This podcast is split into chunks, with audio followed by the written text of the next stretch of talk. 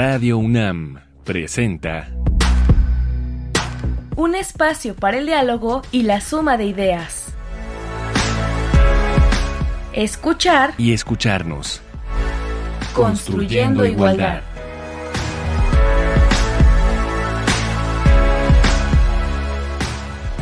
Bienvenidas, bienvenidos, bienvenides. Estamos en una emisión más de escuchar y escucharnos. Y bueno, pues este mes de marzo, en donde por supuesto conmemoramos ya el 8 de marzo, Día Internacional de las Mujeres, eh, quisimos elegir este tema para para hablarlo este mes.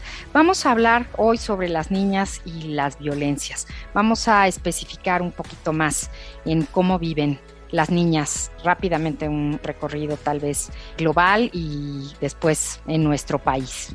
Para ello tenemos hoy como invitada a Daniela Villegas, a quien le doy la bienvenida. Daniela, bienvenida a estos micrófonos de Radio UNAM. Hola, ¿qué tal? ¿Cómo están? Muchas gracias a los escuchas y muchas gracias por la invitación. Soy Daniela Villegas, soy doctora en género y estudios culturales y actualmente soy postdoctorante en el CIE, en la UNAM. Gracias Daniela, bienvenida por primera vez a, nuestro programa. Esperamos escucharnos muchas veces más aquí porque sabemos que, que tus temas nos van a interesar para que nos platiques sobre ellos. Y si te parece bien, preparamos una cápsula de introducción para hablar de las niñas.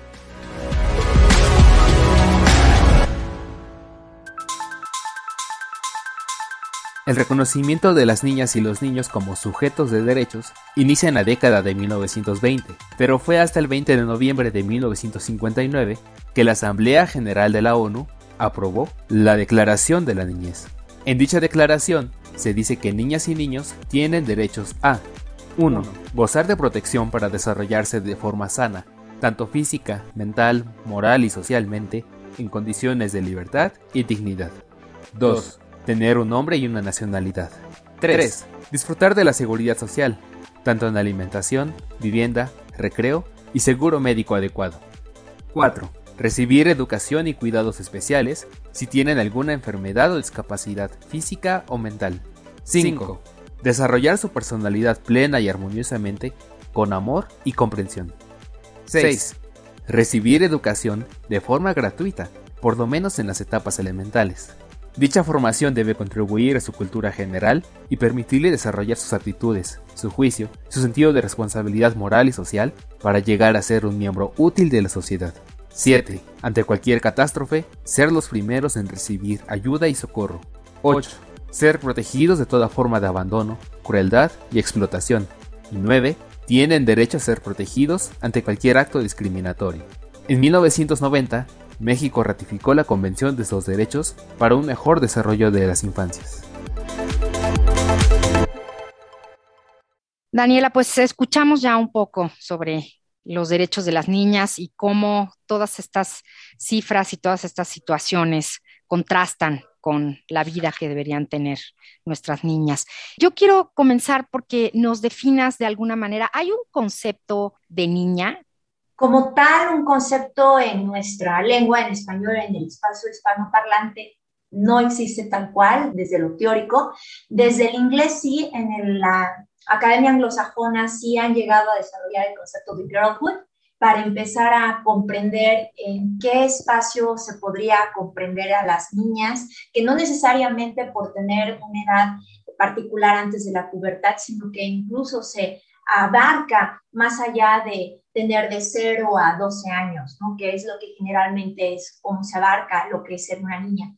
Hay muchas diversas formas de comprender qué es una niña desde diversas posturas en la que las audiencias y conocemos en general es que una niña es aquella persona del sexo femenino que se encuentra en el periodo de la niñez, antes de entrar a la pubertad. Esa es la definición más directa que llegaríamos a comprender. Eh, desde el ámbito teórico, cuando se ha buscado teorizar al concepto de la niña en sí misma, en el espacio de uh, hispanoparlante no se ha ampliado en demasía, incluso cuando se habla teóricamente se ha llegado a utilizar el concepto en inglés de girlhood, en el cual no se abocan meramente a un periodo. Hay una especialista, su nombre es Catherine Driscoll, que habla mucho de que el girlhood, el ser una niña, se podría abarcar a diferentes etapas de la vida, no necesariamente es una cuestión muy fija. Pero bueno, para lo que va a ser la programación del día de hoy, me gustaría abocarme en que una niña es aquella persona del sexo femenino que está en la etapa de la niñez, y sobre todo porque vamos a hablar de los derechos de la niñez, desde las convenciones que se han hecho a partir de Naciones Unidas y que después México también ha recuperado y que, bueno, como bien mencionabas, lamentablemente no se ha visto que pueda darse una generalidad para todas las niñas en el país, en este país que es tan multidiverso, multiétnico y con tantas realidades. Y lo vemos con la gran alza de violencias hacia las niñas, en muchos de ellos que terminan lamentablemente en feminicidios, otros de temas de violencia sexual y violencias de otros ejes que vamos a ir hablando a continuación. Entonces nos dices qué es la niñez antes de la pubertad, pero hay diferentes ideas al respecto, o sea, el asunto de la edad es diferente, no sé, en diferentes países o en diferentes instrumentos legales. ¿Quién, quién define esta edad y qué diferencias hay entre estas, estos rangos de edad? Bueno, desde que se dio la Convención de los Derechos de la Niñez en 1989, que fue a partir de estos empujes que han hecho asociaciones como Save the Children, entre otros, y ya se empieza a establecer de forma más concreta esta búsqueda de la Convención de los Derechos de la Niñez, que inició previamente cuando fue la Declaración Universal de los Derechos de la Niñez en el 59, 1959, se empezó a hablar de que la infancia empezaba desde los cero, desde los cero años, hasta alrededor de los 12 años. Entonces, esto también viene porque se sabe que antes del siglo XVIII no se tenía pensado la niñez como tal, sino que era un continuum. Veíamos que niños y niñas tenían por necesidades de su misma eh, economía familiar o también por la construcción social, apoyar a sus familias y se convertían inmediatamente en adultos. No había una diferenciación entre ser un niño, un adolescente, un joven y después ya un adulto. El historiador francés Philippe Ariet en el siglo XVIII empieza a teorizar lo que es la niñez. Y ya cuando llegamos al siglo XX, bueno, pues se han venido dando una serie de avances y también de legislaciones en torno a los derechos de la misma niñez. Y claro, esto desde un enfoque de la cultura occidental, ¿no? Porque claro que hay diferentes formas de acercarnos, pero no porque haya diferencias culturales, religiosas, de contextos históricos, vamos a dejar de un lado que la dignidad de los niños y las niñas, en este caso muy específico de las niñas, va por encima de todas estas construcciones religiosas, culturales, que muchas veces socava la dignidad y también la, la, la posible protección de sus derechos. Daniela, ¿y cuál es la situación de las niñas a nivel global con todas estas estas intersecciones y todos estos cruces, ¿no? Tanto culturales como religiosos. Como normativos. ¿Cuál podrías decirnos que es la situación?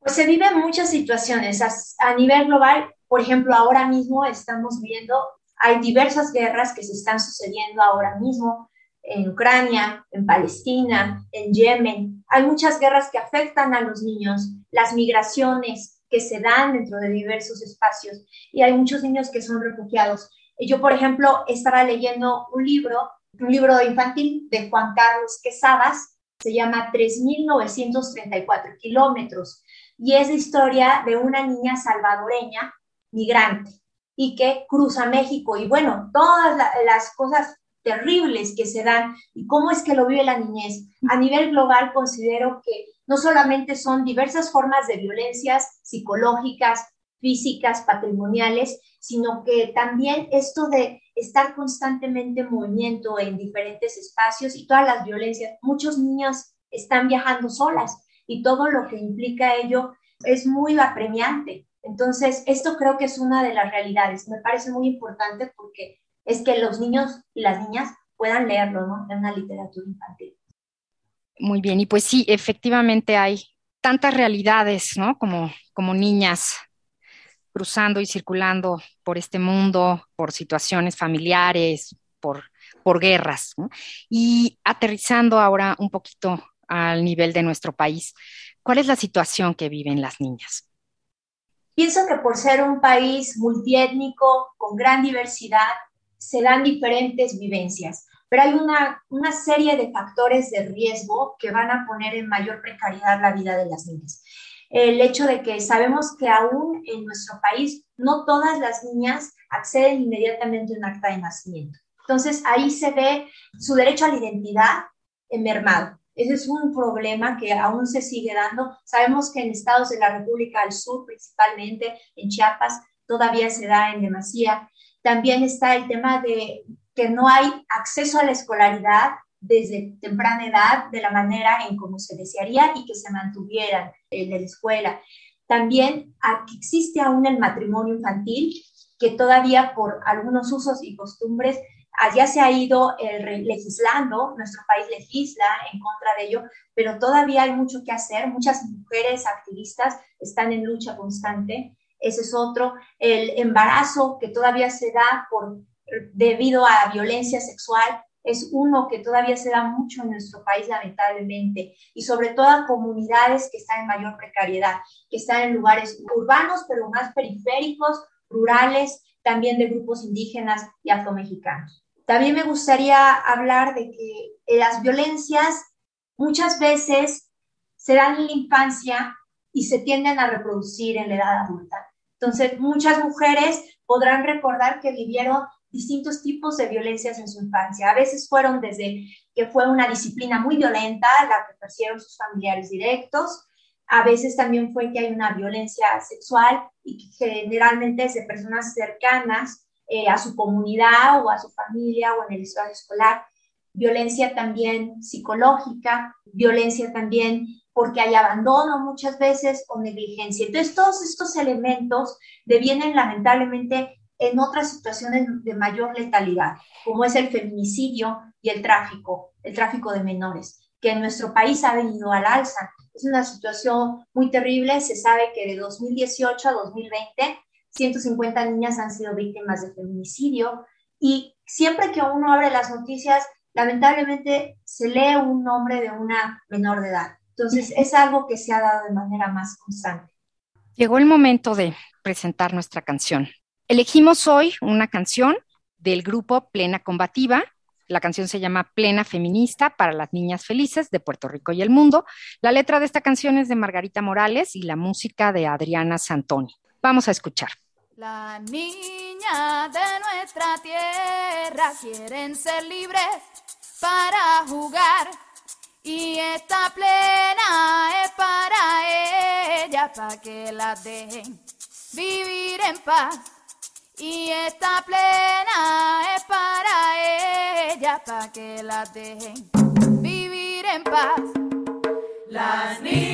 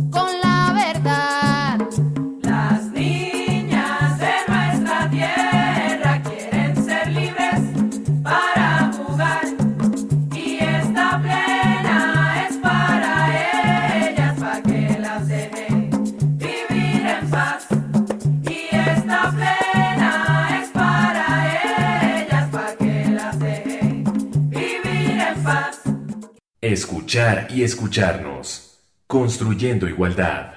Esta canción nos dice, las niñas de nuestra tierra quieren ser libres para jugar y esta plena es para ellas, para que las dejen vivir en paz. Es lo que queremos para nuestras niñas en este país y en el mundo. Daniela, ¿qué piensas de esta canción? A mí me ha gustado mucho porque es esta lucha por la vida, la lucha por ser, porque considero que los estereotipos de género, las formas en las cuales se han construido los roles, de lo que estereotipadamente es masculino y lo que estereotipadamente es femenino, ha dañado mucho, sobre todo a las niñas, en su desarrollo personal. Es como si ellas estuvieran para otros, para otras, en vez de ser para ellas. Entonces esta canción invita a ser para ti, para vivir para ti claro, en, colectivo, en apoyo, pero tú debes estar para ti. Y entonces es este tirar este tipo de esquemas estereotipados en que las niñas están para otros y que su mismo cuerpo, sus mismas ganas de luchar es para otros. Entonces creo que es una forma muy buena a partir de la eh, práctica cultural de la música y también es algo muy lúdico que se hagan ese tipo de prácticas. Pues Vamos a, continuar. Estamos hoy hablando en escuchar y escucharnos sobre niñas y violencias. Está con nosotros Daniela Villegas, doctora en género y estudios culturales. Daniela, nos mencionaste ya varios tipos de, de, violencia y nos hablaste de la vulnerabilidad específica en las niñas. ¿Podríamos retomar un poco más cuáles son estas violencias más comunes hacia las niñas? Una de ellas es mucho el que no se les toma en cuenta, no son importantes, se les invisibiliza. Sus opiniones no se toman en cuenta y entonces no se le hace que se desarrolle en ella una importancia de sí misma. Eso puede devenir en que muchas veces no se le crea o muchas veces no se tome con seriedad necesaria muchas de sus opiniones o denuncias incluso. Eso es en un primer momento.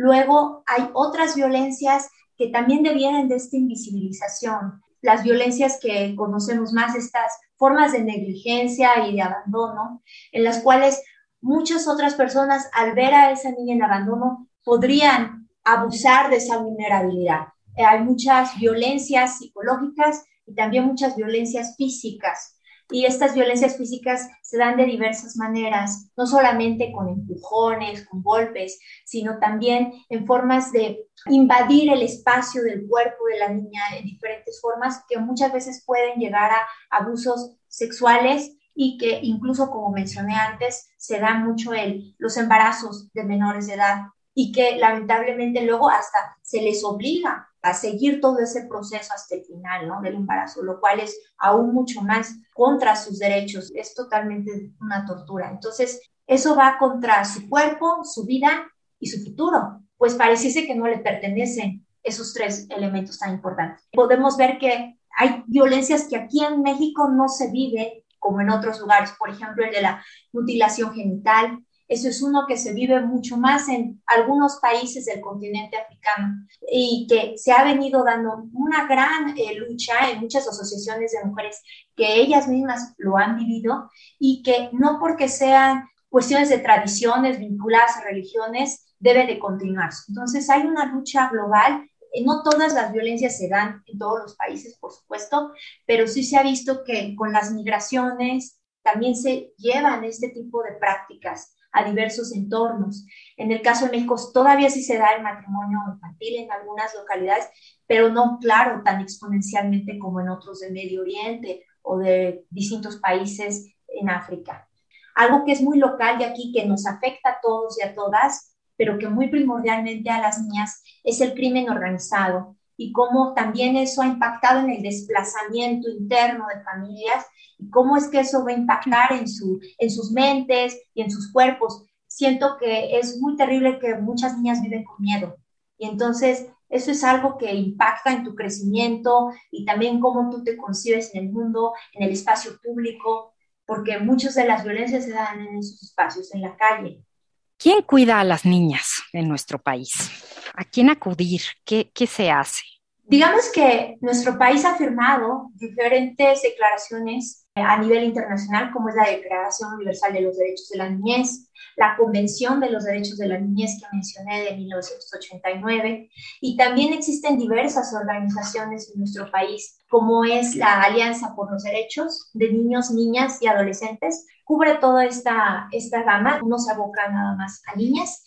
También tenemos el REDIM, que es la Red por los Derechos de la Infancia en México. Es una red que agrupa a 63 organizaciones y ellos han empujado una serie de iniciativas que llegaron a que en 2014 se diera la Ley General de los Derechos de Niñas, Niños y Adolescentes. Entonces, digamos que sí se ha ido empujando una serie de normativas y legislaciones en nuestro país para que se den espacios de apoyo a las niñas y a los niños. Sin embargo, no se ha visto materializado en el día a día como nos gustaría. Entonces, creo que hay una necesidad de que todos estos diversos grupos que mencioné, entre ellos también CIPINA, que es el Sistema Nacional de Protección de Niños, Niñas y Adolescentes, que se formó en 2015, pues haya una mayor vinculación con la, con la sociedad para que también lo conozcan. Muchas veces no conocemos estas instancias y cómo es que podríamos acercarnos a ellas. Hemos hablado hasta ahorita de, números de, de niñas, así como en general y como concepto, pero me gustaría a mí que antes de despedir este programa, pudieras decirnos qué hacer por las niñas que tenemos cerca. ¿Qué podemos hacer nosotras, nosotros? Primero, escucharlas y hacer valer sus opiniones generar que se dé una agencia en ellas y no solo verlas como menores que no tienen agencia o decisión y tampoco verlas como solamente potenciales víctimas para ser rescatadas. Las niñas tienen agencia y las niñas son fuertes, entonces hay que darles la información que ellas requieran y también darles espacio a que den su opinión. Y también hay que reconocer los elementos estructurales que las convierten en víctimas potencialmente. O sea, hay que reconocer las violencias a las cuales ellas se han visto expuestas o potencialmente, pero también darles agencia. También ellas deben de tener elementos para poder conocerse a sí mismas, saber cómo reaccionar ante posibles situaciones de riesgo, para que no tengan que depender al 100% de los adultos que las protegen para que ellas también se den fuerza. Creo que es ello.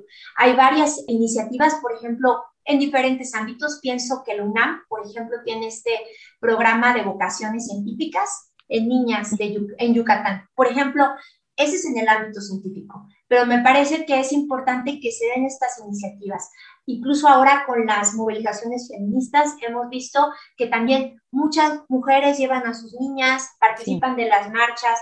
Es esta cuestión de socialización y ver que no solamente te puedes acercar a mí, sino también a mi compañera, a mi eh, compañera de lucha. Entonces yo creo que las mujeres deben de apoyarse entre ellas. Todas fuimos niñas en algún momento. Regresar un poco a ello, ¿qué nos gustaría escuchar? ¿Cómo podríamos apoyar? Y también comprender que ellas viven otro contexto y cómo adecuarnos a este nuevo contexto, dándoles agencia, pero también conociendo las violencias estructurales en las cuales ellas se encuentran. No solo hay que recordar a las niñas el 11 de octubre, sino todos los días. Pensar en ellas todos los días, conversar con ellas. Ellas son como nosotras. Hay que dialogar, hay que establecer un diálogo en el que ellas tengan agencia y que nosotros también podamos aprender de ellos. Y para finalizar, Daniela, es información, dar información a las niñas, escucharlas, creer en lo que nos dicen, impulsarlas, todo esto. Pero hay un tema que para ti sea importante recomendarnos a hablar con ellas. Bueno, en principio creo que debemos escucharlas y que ellas vengan con sus preguntas, no inmediatamente imponer nuestra agenda. Creo que a veces es primordial primero escuchar lo que ellas tengan que comentar. Seguramente en este contexto de tantas violencias, uno de los temas es la violencia a las niñas. Lo ven en las noticias. Entonces, ese es un tema del cual tenemos que hablar de una manera tranquila, pero no imponiendo nuestra postura eh, meramente nosotras como una forma de agenda, sino que ellas, a partir de sus preguntas, nosotras vayamos hablando con ellas. Por ejemplo, pienso, eh, hace unos años, antes de que el CIE fuera CIE, era PUEC, el grupo eh, de diferentes académicas hizo unos libros de equidad de género y prevención de la violencia. Fueron de preescolar, primaria, secundaria, preparatoria. Y, por ejemplo, para niñas es mucho eh, la etapa de preescolar y primaria. Entonces, aquí en este vienen varios libros y también actividades en los cuales se cuestione qué es ser mujer, qué es ser hombre, qué es ser una niña, qué es ser un niño, que no se asuma como natural, ah, esto es en las niñas, esto es en los niños, sino que uno también con ellas empiece a cuestionarlo para que ellas no normalicen roles de género muy, muy eh, acendrados que solamente a la larga generan muchas violencias. Entonces, me parece que eso serían formas de hablar. Muchísimas gracias, Daniela. Pues, por supuesto que, que queremos mujeres que vivan libres, libres para hacer y decidir, seguras y sin violencia. Y por supuesto, después de esta plática nos queda muy claro que para tener a estas mujeres tenemos que también tener niñas que vivan libres para hacer y decidir y sin violencias, ¿no? Ahí, ahí comenzar. Muchísimas gracias por tu plática, muchísimas gracias por estas recomendaciones y por tus consejos y pues te agradecemos mucho el habernos acompañado. Muchas gracias, muchas gracias a todas y al público también. En la producción de este programa, Silvia Cruz Jiménez y Carmen Sumaya, y en los micrófonos, María Amalia Fernández. Nos escuchamos el próximo miércoles, 10 de la mañana. Recuerden que estamos construyendo igualdad.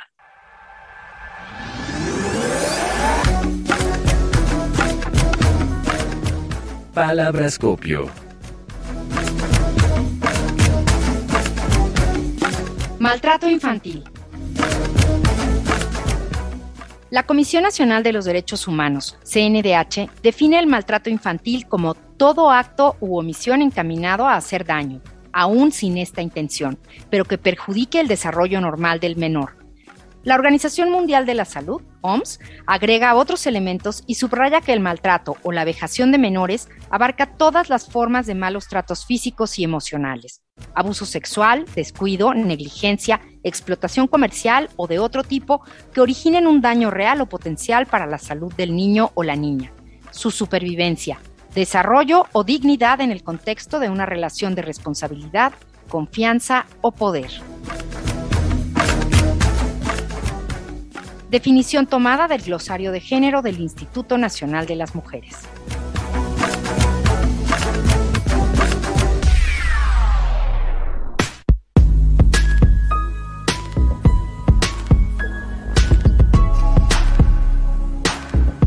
Radio UNAM presentó Escuchar y escucharnos. Construyendo igualdad. Para entendernos Todos todas y todes.